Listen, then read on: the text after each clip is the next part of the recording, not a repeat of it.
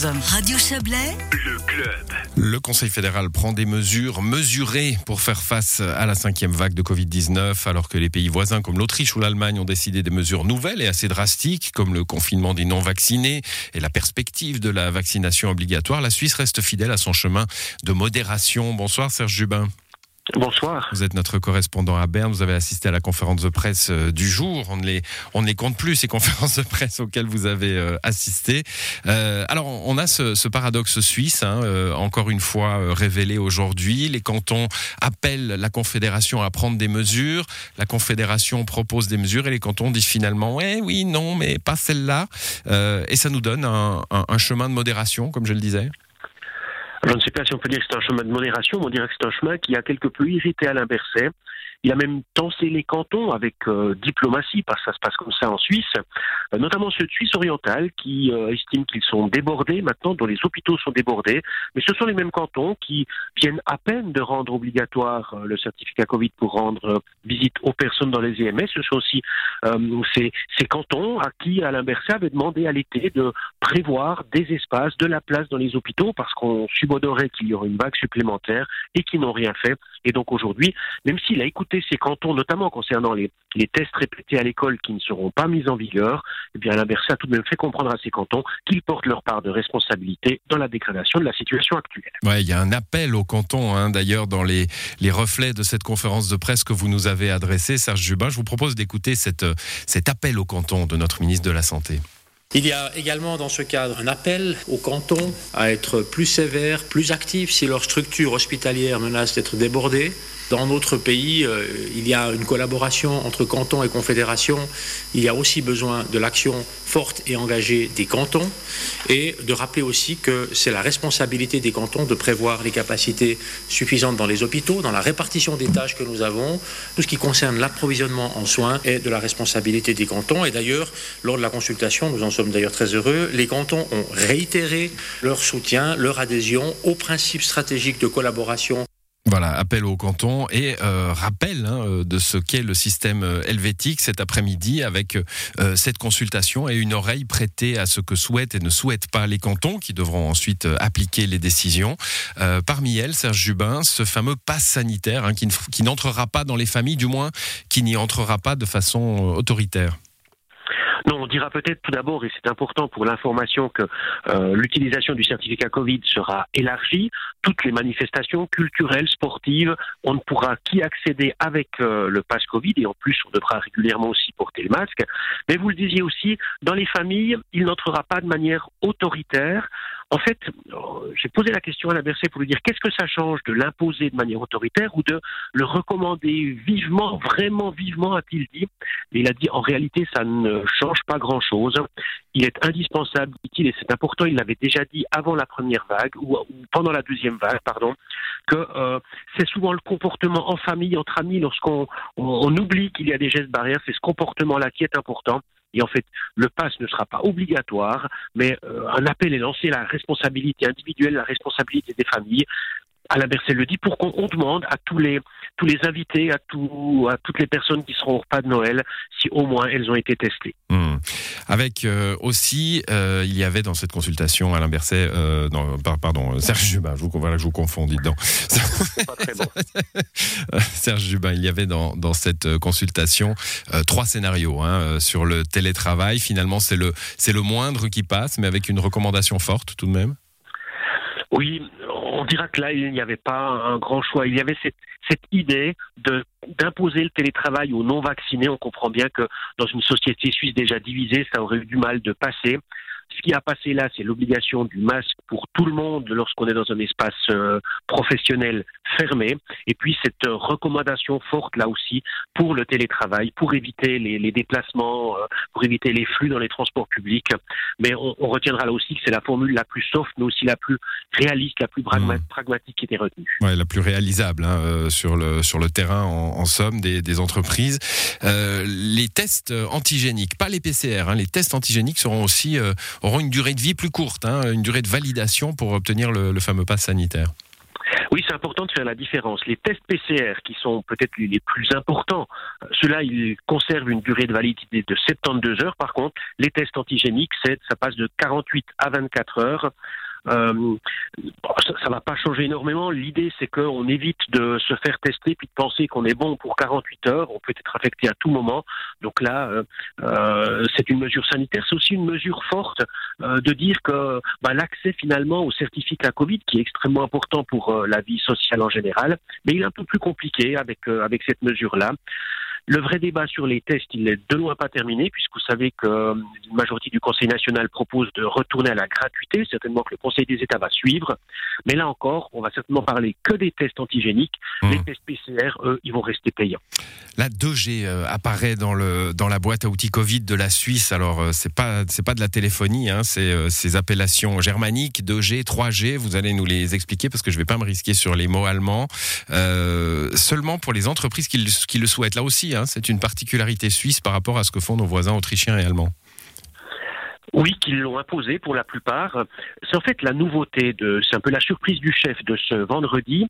On avait l'impression que comme l'obligation de la vaccination, le certificat euh, Covid avec les 3G, c'est une formulation allemande, c'est Geimpft, Genesen und Getestet pour vacciner, guérir et tester, c'était quelque chose qui était intouchable. Eh bien, euh, une brèche est ouverte aujourd'hui par le Conseil fédéral. Les, les, exploitants de discothèques, par exemple, de restaurants, mais aussi les organisateurs de manifestations culturelles, sportives, les, les patrons de cinéma, pourront utiliser la 2G, donc le certificat Covid A2G, et ensuite ben, les mesures euh, qui étaient imposées à l'intérieur ou qui sont imposées à l'intérieur de ces établissements tombe, le port du masque n'est plus nécessaire, on peut consommer debout.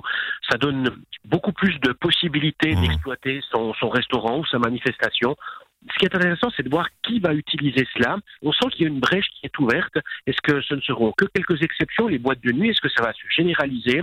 On sent un Conseil fédéral libéral qui a aussi regardé ce que font les voisins, vous le disiez, les Allemands et les Autrichiens, euh, un mot peut-être encore sur la question de l'abolition de la liberté de se faire vacciner. La question a été posée à l'inversé.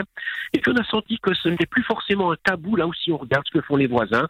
Peut-être que dans quelques semaines, dans quelques mois, on se demandera aussi en Suisse si finalement mmh. l'obligation de vacciner viendra. Oui, avec ce spectre de si les, les, les pays européens l'imposent, euh, de ne plus pouvoir voyager hein, en cas de, de, de non-vaccination. On reviendra sur cette affaire des 2G euh, dans un instant avec euh, notre invité Thierry Wegmuller qui, qui nous entend euh, je l'accueille dans un instant. Il est patron de boîte de nuit et, président de l'association La Belle Nuit. On verra s'il lui compte appliquer cette 2G. un dernier mot, Serge, sur la fin des quarantaines. Ça, ça intéressera beaucoup les milieux touristiques et les milieux, enfin tous ceux qui voyagent en général. Hein. donc euh, c'est une mesure qui avait été prise dans l'urgence il y a une semaine lorsqu'est apparu le, le variant Omicron. Eh bien, dès demain, cette quarantaine tombe. toutes les personnes qui entreront en Suisse ne seront plus soumises à la quarantaine. Euh, il y a plusieurs raisons à cela. Tout d'abord, bien la raison d'Omicron, euh, elle tombe puisque le virus, le nouveau variant, euh, circule déjà en Suisse, donc il n'y a pas de raison de tenter de le bloquer à la frontière. Puis ensuite, la mesure, elle n'est pas très adéquate non plus d'un point de vue sanitaire. Elle est facilement contournable. On pense à la route.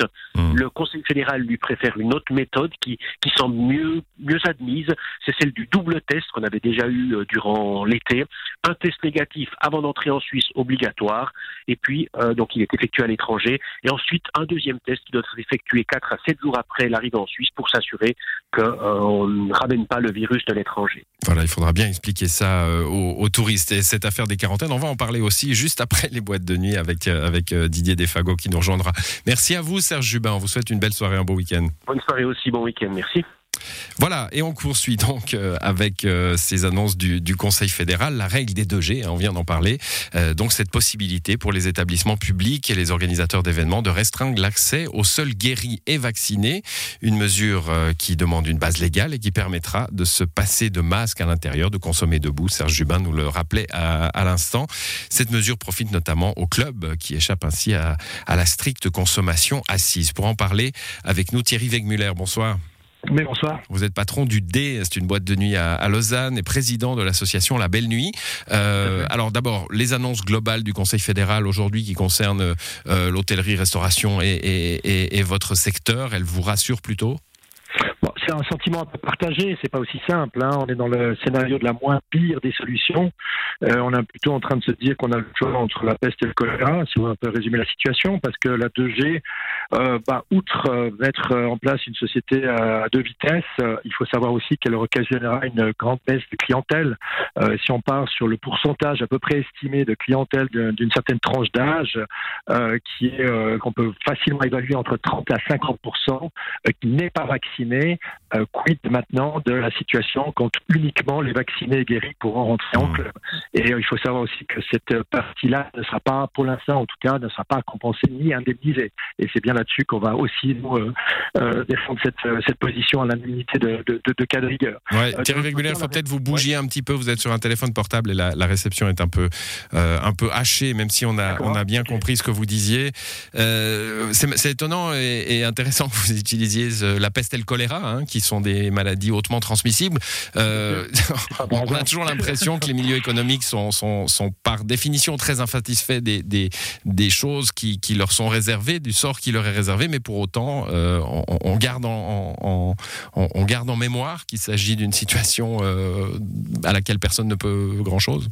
Bien sûr, bah, de toute façon, on n'avait pas le choix. Euh, c'est ouvrir un club en 3G, c'est-à-dire en ayant les gens euh, deux euh, assis pour consommer et, masquer potentiel, était tout simplement pas possible. Mmh. Donc, en gros, c'est ça ou la fermeture.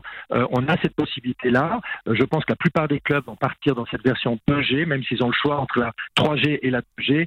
Effectivement, par rapport à l'autre partie de la population qui, elle, s'est fait vacciner, bah, c'est effectivement une possibilité de continuer à, vivre comme avant, en tout cas dans, ces, dans un cas de figure de discothèque, de club ou de bar. Ouais, vous avez anticipé ma question. Vous allez vous-même l'appliquer et vous pensez, c'est ce que vous venez de nous dire, que la plupart des, professionnels du secteur l'appliqueront alors j'ai posé la question, on est en, juste en discussion là-dessus avec mes avec mes, homologues de tous les cantons d'ailleurs, et on pense effectivement que la plupart des, lieux vont l'appliquer. Très bien, bah merci pour, euh, pour ces précisions. Euh, Thierry Wegmuller, je rappelle que vous êtes le patron du D à Lausanne et président de l'association La Belle Nuit. Bonne soirée à vous. Merci, au revoir. Voilà, et un autre secteur euh, qui respire mieux depuis ces annonces, celui du tourisme. Les quarantaines sont donc levées. On va l'évoquer avec vous, Didier Defago. Bonsoir. Bonsoir. Vous êtes président de l'association suisse des remontées mécaniques. Alors, euh, ces quarantaines, elles ont donné le frisson pendant une semaine euh, à, tout le secteur du tourisme. c'est ouf aujourd'hui? Oui, c'est un petit ouf. c'est clair que c'est déjà un point positif. Euh, on apprécie, je crois, la, la, la nouvelle. Maintenant, euh, c'est vrai qu'il y a quand même du mal qui a été fait. Il y a eu pas mal d'annulations euh, durant la semaine. Hein. Donc, euh, on espère que cela va, reprendre maintenant ces, prochains jours et on essaie surtout, on espère surtout, pardon, avoir une, certaine stabilité au niveau de la situation. Voilà, donc là, bah, les pays, hein, gros, pays, euh, parlons du, Valais, des Alpes vaudoises, euh, la Grande-Bretagne, la Belgique, les Pays-Bas, gros pays de, clientèle hein, pour les remontées mécaniques et les, stations en général en, en, Suisse. Bon, ça, va à nouveau pas être une année comme les autres. Hein, Didier Desfago, y a comment le secteur des remontées mécaniques, pas touché par les mesures qui touchent les restaurants euh, aussi euh, dans les stations. Hein. Euh, vous n'avez pas de passe sanitaire, vous êtes des transports publics pour l'instant. Mais comment vous vous préparez à cette saison bizarre à nouveau? Bon, on savait que la, saison allait être un peu mieux que l'année passée avec la, vaccination. D'ailleurs, on a, soutenu un petit peu toutes ces campagnes de vaccination qui ont été faites. C'était vraiment une, stratégie de, notre part. Je crois qu'on savait aussi qu'on n'allait pas vraiment arriver sur une grande normalité. Maintenant, euh, la saison devait, je dirais, euh, quand même euh, se présenter sur les meilleurs auspices. On avait quand même les réservations qui étaient qui étaient bien là. Il y avait vraiment une, une forte demande. Les ventes d'abonnements en pré en prévente ont, ont, très bien fonctionné. Donc ça, c'était vraiment des signes qui nous montraient que ça allait quand même aller mieux que l'année passée.